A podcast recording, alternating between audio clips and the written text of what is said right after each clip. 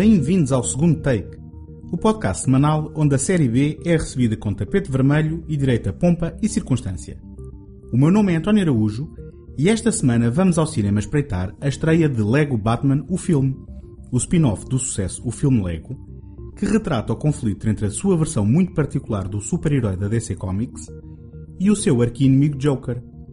Em alternativa a este universo divertido e colorido, analiso Batman The Killing Joke, o filme de animação do ano passado que adapta a popular novela gráfica do mesmo nome e que também coloca em cena os mesmos dois protagonistas.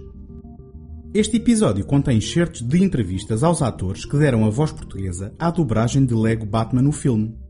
As entrevistas foram efetuadas em parceria com a Take Cinema Magazine e podem ser encontradas na íntegra em www.take.com.pt onde também encontram críticas, artigos, passatempos, trailers e todos os números editados da revista.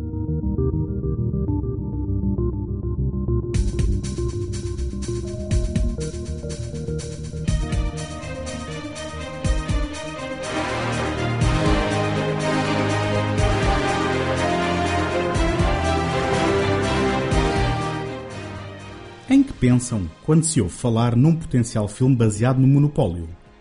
Ou no Tetris?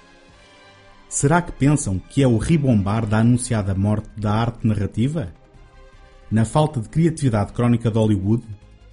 Na realização de que somos peões de uma cultura corporativa e capitalista, onde nos vamos apercebendo que, mais ou menos discretamente e mais ou menos coniventemente, os 1% mais ricos do mundo vivem com as mãos nos bolsos dos restantes 99%? Ou será que pensam apenas nos exemplos passados deste tipo de filmes? Ao fim e ao cabo, não é preciso pensar muito para percebermos que, pelo menos desde a década de 80, o cinema se alia a marcas de jogos e brinquedos numa tentativa de sinergia de mercados e público. Filmes como Battleship, Batalha Naval, Transformers e as suas infindáveis sequelas, Angry Birds, G.I. Joe O Ataque dos Cobra e a sequela Retaliação, ou Masters do Universo, são exemplos de como o cinema frequentemente se inspira em material sem valor narrativo num aproveitamento do reconhecimento da marca para vender mais jogos e brinquedos. Assim, não era estranho colocar o filme Lego no mesmo saco quando este foi anunciado. O que poderia ser o resultado final, se não um estendido anúncio publicitário de hora e meia, cinicamente construído para aumentar nos incautos miúdos e em muitos graúdos a vontade de comprar mais coloridos blocos de construção dinamarqueses. Acontece que Phil Lord e Christopher Miller os responsáveis pela surpreendente animação Chovem Almôndegas e pela comédia Agentes Secundários pegaram no conceito do Lego e das várias personagens licenciadas à marca e aproveitaram a oportunidade para construir, com o filme Lego em 2014, uma narrativa pós-moderna, consistentemente divertida e com a vantagem de terem colocado no centro da história personagens originais, oferecendo às figuras conhecidas do público papéis secundários. André Raimundo, a voz do Robin na versão portuguesa, Partilha a sua opinião sobre o filme original. Eu não tive, não tive a oportunidade de, de ver, de ver o, o, primeiro filme, pelo menos na, na, versão portuguesa, na versão dobrada. Vi a versão original e achei que, achei que estava fantástico também. Não só a nível da animação, que achei bastante interessante, como também a nível de, de, piadas. Quer dizer, é um filme que está super, super bem construído e, e o facto também de envolver uma série de personagens uh, de diversos universos. Este, neste aqui um bocadinho mais específico Uh, mas o, o, o, filme anterior então estava, estava demais. A única exceção foi o Batman. No aproveitamento do popular super-herói sério e solitário, numa interpretação vocal do comediante Will Arnett, que já se tornou uma referência indissociável da personagem. Alinhado com o tom do filme, esta visão do Cavaleiro das Trevas era delineada por grandes doses de ironia e um ego consciente do seu estatuto icónico, mas aliado dos seus defeitos e, consequentemente, da real imagem de si próprio aos olhos de terceiros.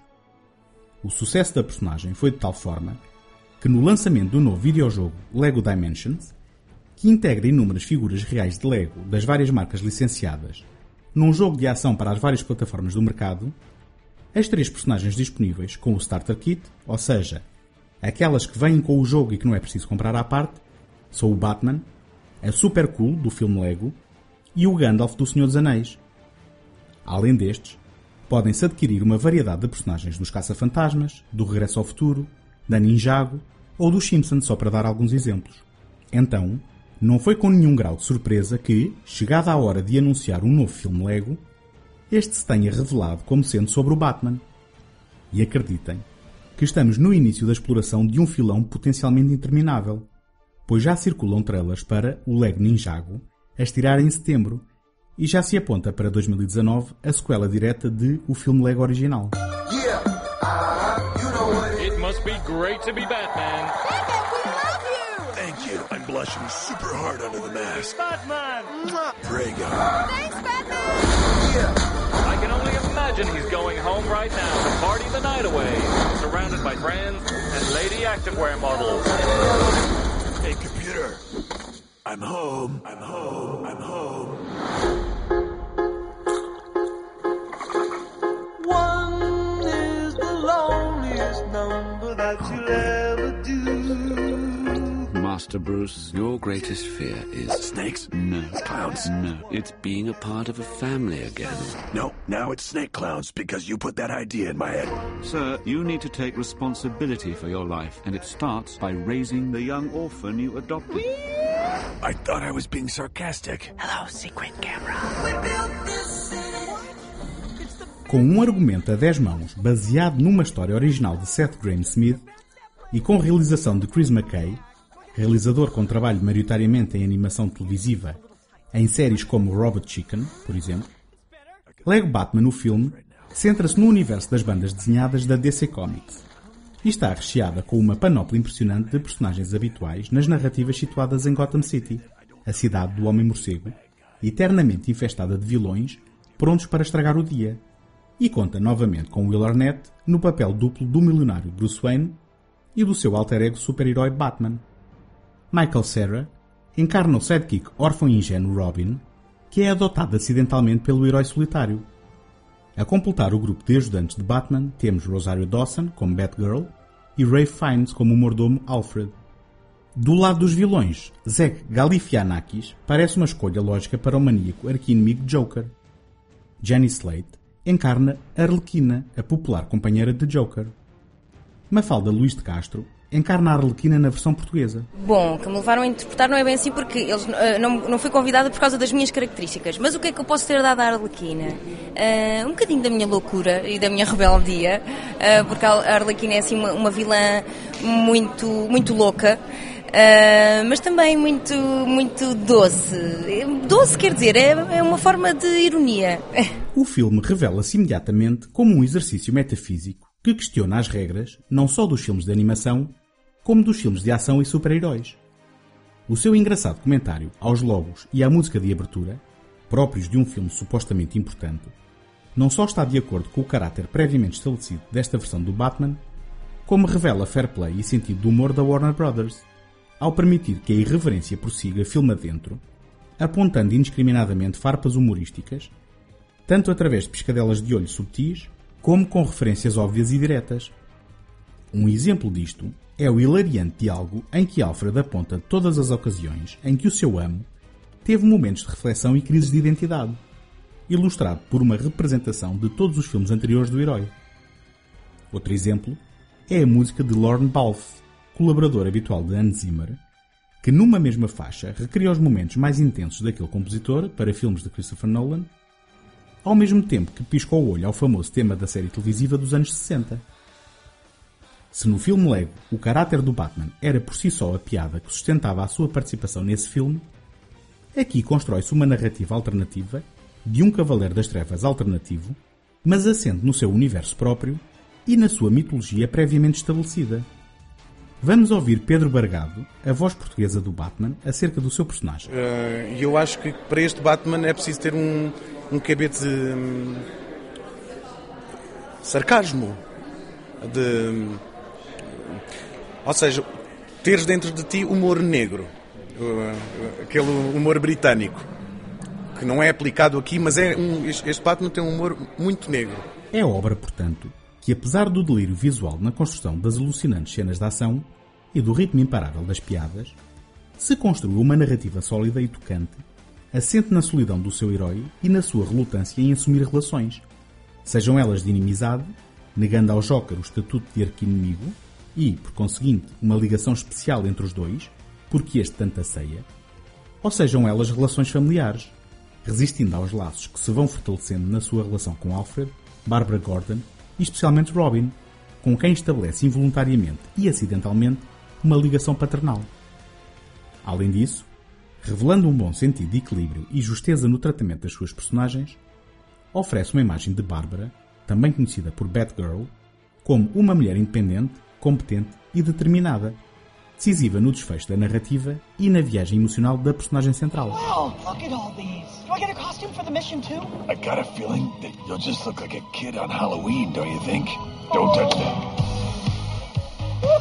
Woohoo! El Mariachi. I like that one. That one is culturally insensitive. Night Oh, Terror. oh, that one. No way. This one. Death Merchant. No. I- okay, this one. Firestarter. Nope. This one. Claude Rain. No. Excalibur. This one. No. Silent How's but this? deadly. Nope. Bat Krishnikov. Woo! How do we feel about this one? Dress up parties are for grown-ups only. Wait, what's that one there? Oh, that one was for the assignment called the Jamaica Caper. The locals called me Reggae Man. I love it. Oh, ah, feels like I was poured into this. My only trouble is these pants are just a little tight. I don't know if I could throw a kick or jump in them. I got an idea. Rip! It's better. Now I'm free. Now I'm moving. Come on, Batman. Let's get grooving. I can only look you in the eyes right now. Pelo caminho, encontramos piadas à conta de filmes românticos, com Jerry Maguire a ser o alvo favorito, e momentos musicais que ilustram de forma hilariante tanto a atração de Batman por Bárbara, como a realização da sua solidão, neste caso, através da inesperada utilização da música One de Harry Nilsson, celebrizada pela versão de Amy Mann na cena de abertura de Magnolia. Obviamente, também se encontram inúmeras referências ao universo DC Comics, incluindo o Super-Homem, a Liga da Justiça, praticamente todos os vilões do Batman, incluindo alguns inventados para efeitos cómicos, e uma boca à recente adaptação do Esquadrão Suicida, entre muitas outras que serão mais óbvias para os fãs de banda desenhada e outras tantas que se irão revelar em repetidas visualizações. E, sendo este um filme da Lego, oferece também uma série de personagens que noutras circunstâncias não se cruzariam com o Homem-Morcego, nomeadamente vilões como o Voldemort da saga Harry Potter, Sauron de O Senhor dos Anéis, o King Kong, o Homem da Lagoa Negra e até os pequenos monstros do Gremlin. Captain Dale, is everything okay? I'm afraid Captain Dale had to bail. I'm your new co-pilot. And I always come to work with a smile.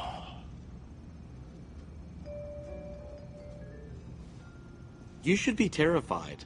Why? Because I will be taking over the city. Hmm. What? Batman will stop you. He always stops you. No, he doesn't. Hmm. Well, tonight is going to be different.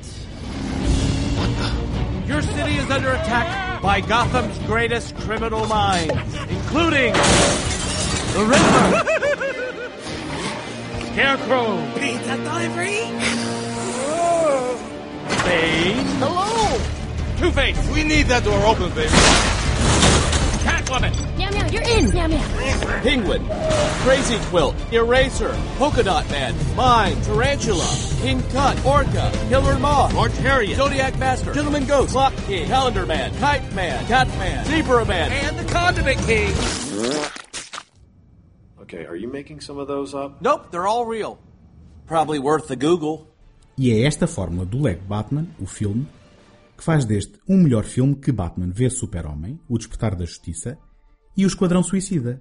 É curioso que as duas melhores representações do Cavaleiro das Trevas, das quatro que estrearam em cinema nos últimos 12 meses, sejam de animação. A par de Batman The Killing Joke, uma visão muito mais adulta e séria, Lego Batman, o filme, é um caldeirão de referências em velocidade vertiginosa que acaba por ser um entretenimento para os mais miúdos, sendo ao mesmo tempo uma genuína experiência para os fãs mais graúdos do Batman e do seu universo. Mas não tomem apenas a minha palavra. Fiquem com a opinião do Luís Franco Bastos, que emprestou a voz ao Joker na dobragem nacional. Bom, eh, para já, acho que mesmo, acho que nem toda a gente, se calhar, é, é um grande entendedor de banda desenhada, mas toda a gente tem familiaridade com Legos. Toda a gente. Acho que é impossível não ter. Portanto, só o facto de teres um- um- uma animação gigante e um, todo um mundo criado em Lego já é um grande apelo, já, já é muito apelativo para toda a gente. Depois, o facto das animações estarem tão boas e de tu, ao fim de um minuto de filme já nem sequer estás a pensar no facto de as personagens serem legos e de já, já encarares aquilo como personagens de carne e osso. Às tantas esqueces-te. Uh, e depois, a somar a isso, um, o gui- acho que o guião do filme volta a destacar. A mane- o filme está muito bem escrito, a história está bem pensada, tem ótimos diálogos e é um filme muito engraçado, com piadas e com humor, não só para crianças, mas também para os pais.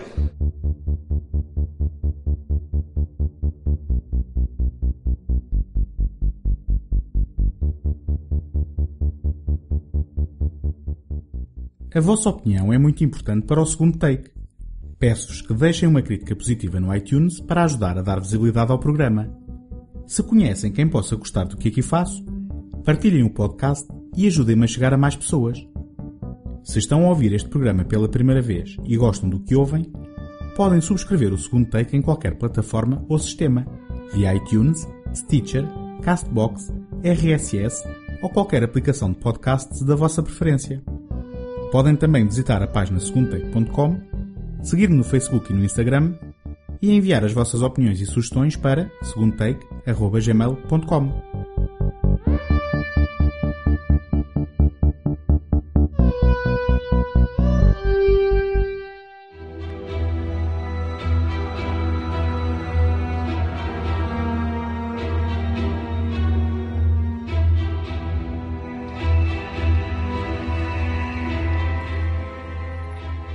De todos os super-heróis nascidos nas páginas das bandas desenhadas norte-americanas, que hoje em dia povoam o grande ecrã, Batman continua a ser um dos mais interessantes. Batman nasceu em 1939 na National Comics Publication, futura DC Comics, fruto do trabalho de Bob Kane e de Bill Finger.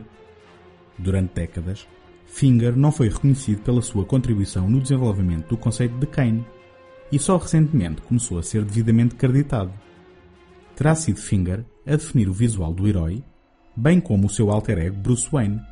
E foi ele o escritor na edição número 33 da Detective Comics da origem do Homem-Morcego, delineando-o como uma personagem trágica que encontra a motivação para combater o crime ao encarnar uma figura que instilasse medo, depois de testemunhar em criança ao assassinato dos pais. Batman não é um extraterrestre nem foi atingido por radiações mutantes é apenas um homem altamente treinado e motivado, e as suas histórias sombrias refletiam uma visão ameaçadora do mundo e demonstravam preocupações sociais.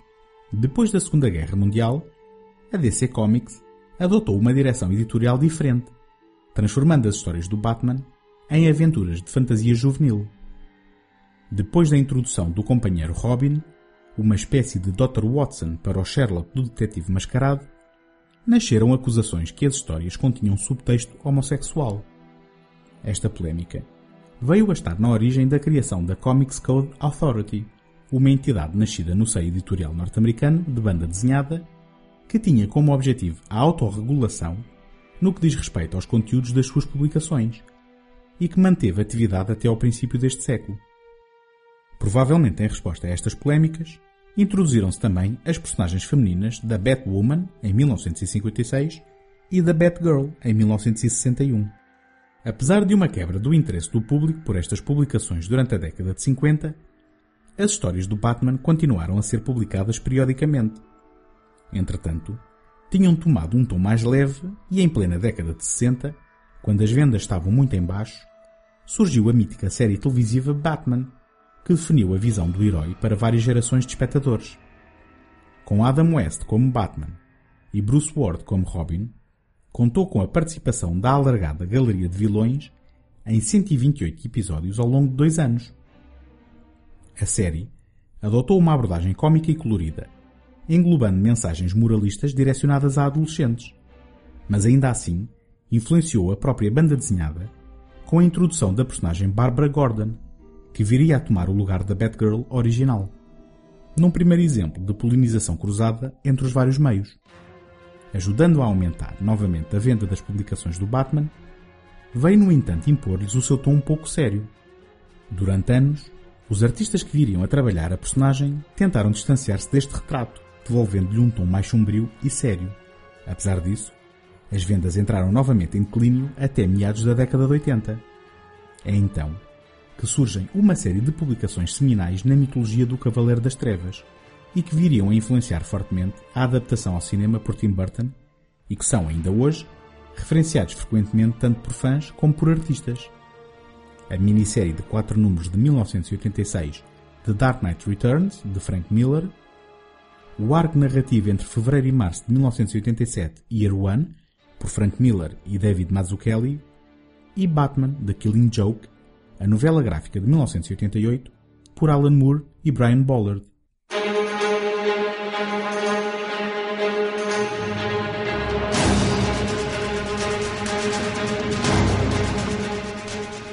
Depois do sucesso massivo do Batman de Tim Burton, em 1989, o futuro do Homem-Morcego nas adaptações cinematográficas de carne e osso, por assim dizer, são bem conhecidas de todos.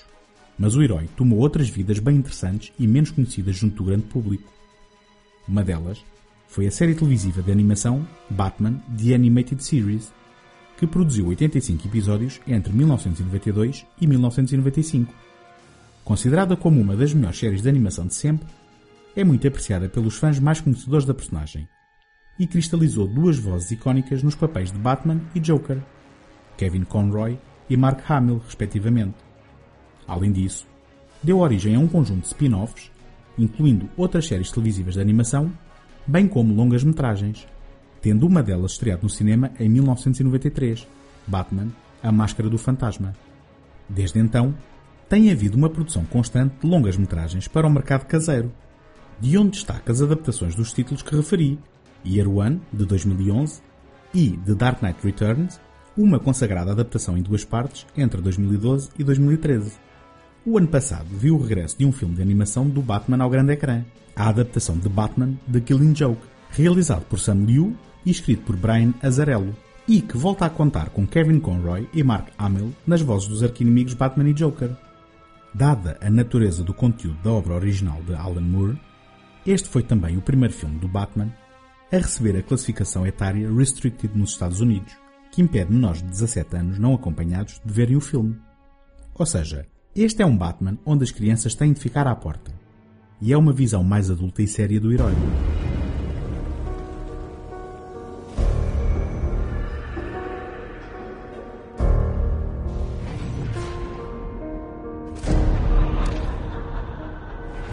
I want to talk.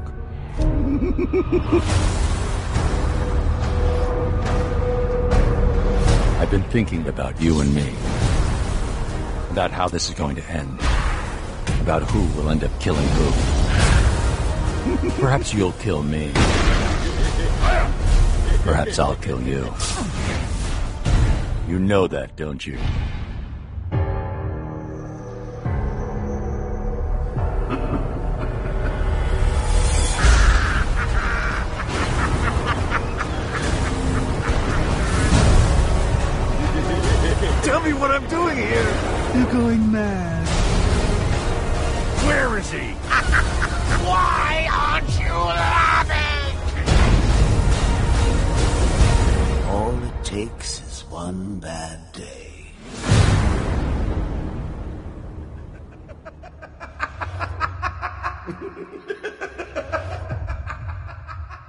Em The Killing Joke, Batman vai ao encalço do Joker depois de este atacar a família de Gordon para provar um ponto diabólico que espalha a sua própria queda na loucura, na sequência da sua fuga do hospício de Arkham. Esta sinopse bem sintética mascara, entretanto, outras complexidades narrativas que são, ao mesmo tempo, virtudes e defeitos deste filme. Não é preciso conhecer a novela gráfica que lhe deu origem para perceber que este é um filme partido em dois. Isto porque o primeiro terço do filme parece completamente desligado dos restantes acontecimentos, a não ser no enquadramento emocional das personagens para os espectadores mais casuais. Barbara Gordon, enquanto Batgirl, vê-se envolvida com um criminoso que fica obcecado por ela. Batman, preocupado com a sua segurança e com a natureza das suas motivações na perseguição ao criminoso, tenta afastá-lo do caso com consequências sexuais inesperadas. Este prelúdio foi muito criticado pelos fãs por não existir na história original de Alan Moore e por não se integrar com a mesma de forma orgânica. Considerando que o filme conta com um total de 77 minutos de duração, parece-me não só uma crítica aceitável, como uma forma básica de tentar encher a curta narrativa do livro. You let him play you. He thinks he knows you like there's some kind of relationship going. He led you like a lapdog. Bull! I knew what I was doing. I was on the hunt, same as you. No, you were trying to prove something. You let your ego cloud your judgment. You should have listened to me. I thought we were partners. We are. But we're not equals. Not even close. You sanctimonious, self-righteous... You're not in it like I am, Barbara. It's still a game for you. It's still a thrill. You haven't been taken to the edge yet. The edge of what? The abyss. The place where you don't care anymore. Where all hope dies.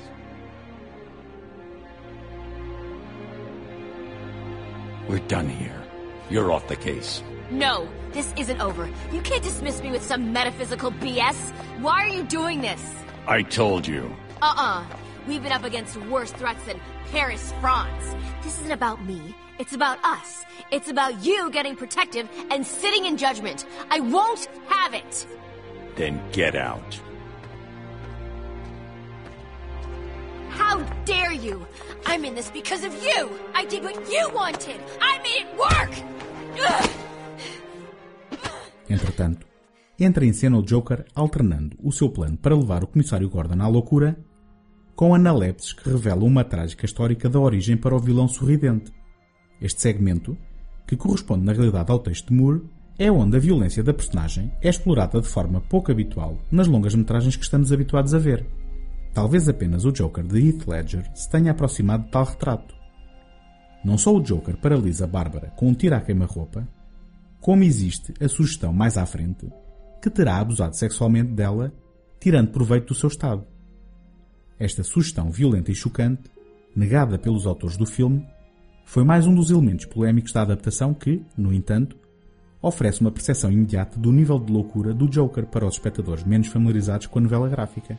Listen to me. He's been in custody for two years. If we can prove what we found today. He'll confess. He's insane. It's a mistake to think you know what he'll do. I'm not here because of what was found today. I'm here because I need to be.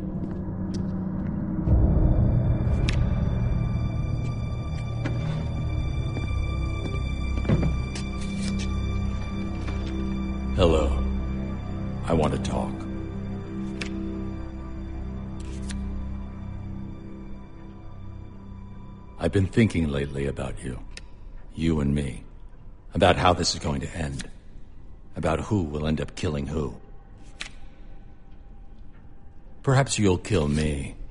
Perhaps I'll kill you. Perhaps sooner. Perhaps later. You know that, don't you?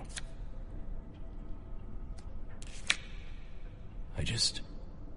I need to know, for when that time comes, that I'd made a genuine attempt to talk things over, to try and avert the inevitable, just once.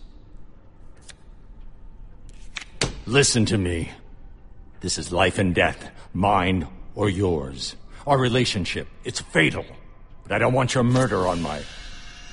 Independentemente do nível das críticas, também direcionadas à qualidade da animação, esta é uma boa porta de entrada para o extraordinário texto de Moore.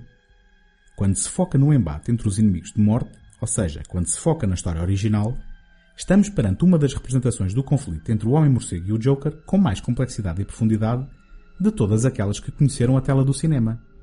O seu clímax final, ao invés de acabar tradicionalmente à chapada e ao pontapé, acaba num momento de reconhecimento por parte do Cavaleiro das Trevas que o homem que o atormenta será o produto de um passado traumático, oferecendo a sua ajuda. É um momento de ligação e entendimento entre duas almas torturadas, se bem que breve, e que acaba de forma subtil, mantendo o mistério sobre o destino do Joker, tal como no último painel do livro. Há teorias sobre o seu silêncio final, mas não é com esta adaptação que teremos uma resposta definitiva. Com a direção que o Batman tomou nas mãos de Zack Snyder e com todas as atribulações que têm vindo a lume sobre uma nova aventura solitária do herói no grande ecrã, tanto a visão infantil e cómica do Lego, como as adaptações animadas como The Killing Joke, mesmo que desiludindo alguns dos fãs mais fervorosos, têm compensado o aparente desnorte do tratamento da personagem no reinado da Warner Brothers. E como os super-heróis parecem estar aí para durar, os grandes estúdios só teriam a ganhar em olhar para produtos como estes e aprender alguma coisa. Pois estaríamos muito mais bem servidos se todas as propriedades intelectuais com origem nos livros aos quadradinhos demonstrassem o cuidado e o saber destes dois filmes. When the world is full of care, and every headline screams despair, when all is great starvation, war and life is vile. then there's a certain thing I do, which I shall pass along to you. That's always guaranteed to make me smile.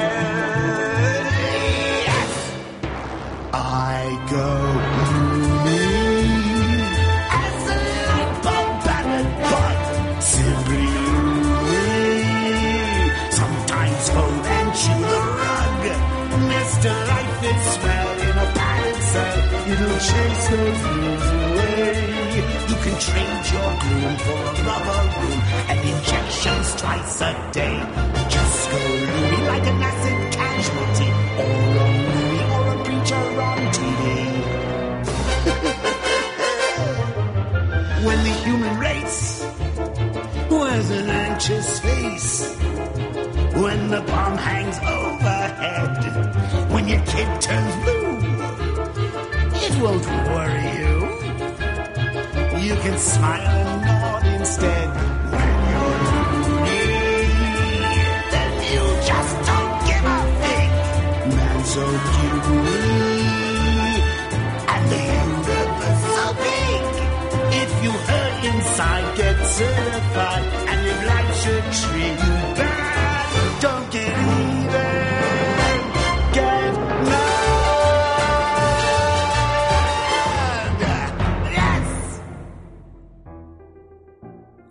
Encontramos na próxima semana. Até lá, boas fitas.